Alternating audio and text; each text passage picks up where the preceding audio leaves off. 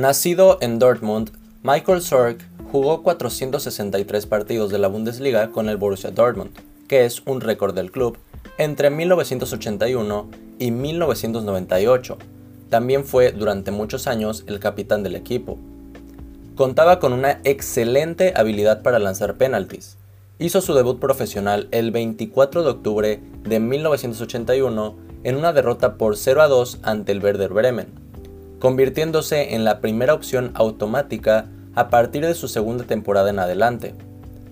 El final de la carrera de Sorg también vio sus mayores éxitos, ya que el Dortmund se coronó dos veces campeón nacional, además de ganar la Liga de Campeones de la UEFA del 96-97 y la Copa Intercontinental.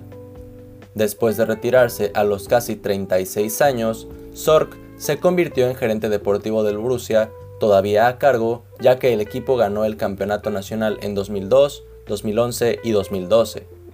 Disputó más de 570 partidos en todas las competiciones para el Borussia Dortmund y es considerado como uno de los máximos ídolos del club.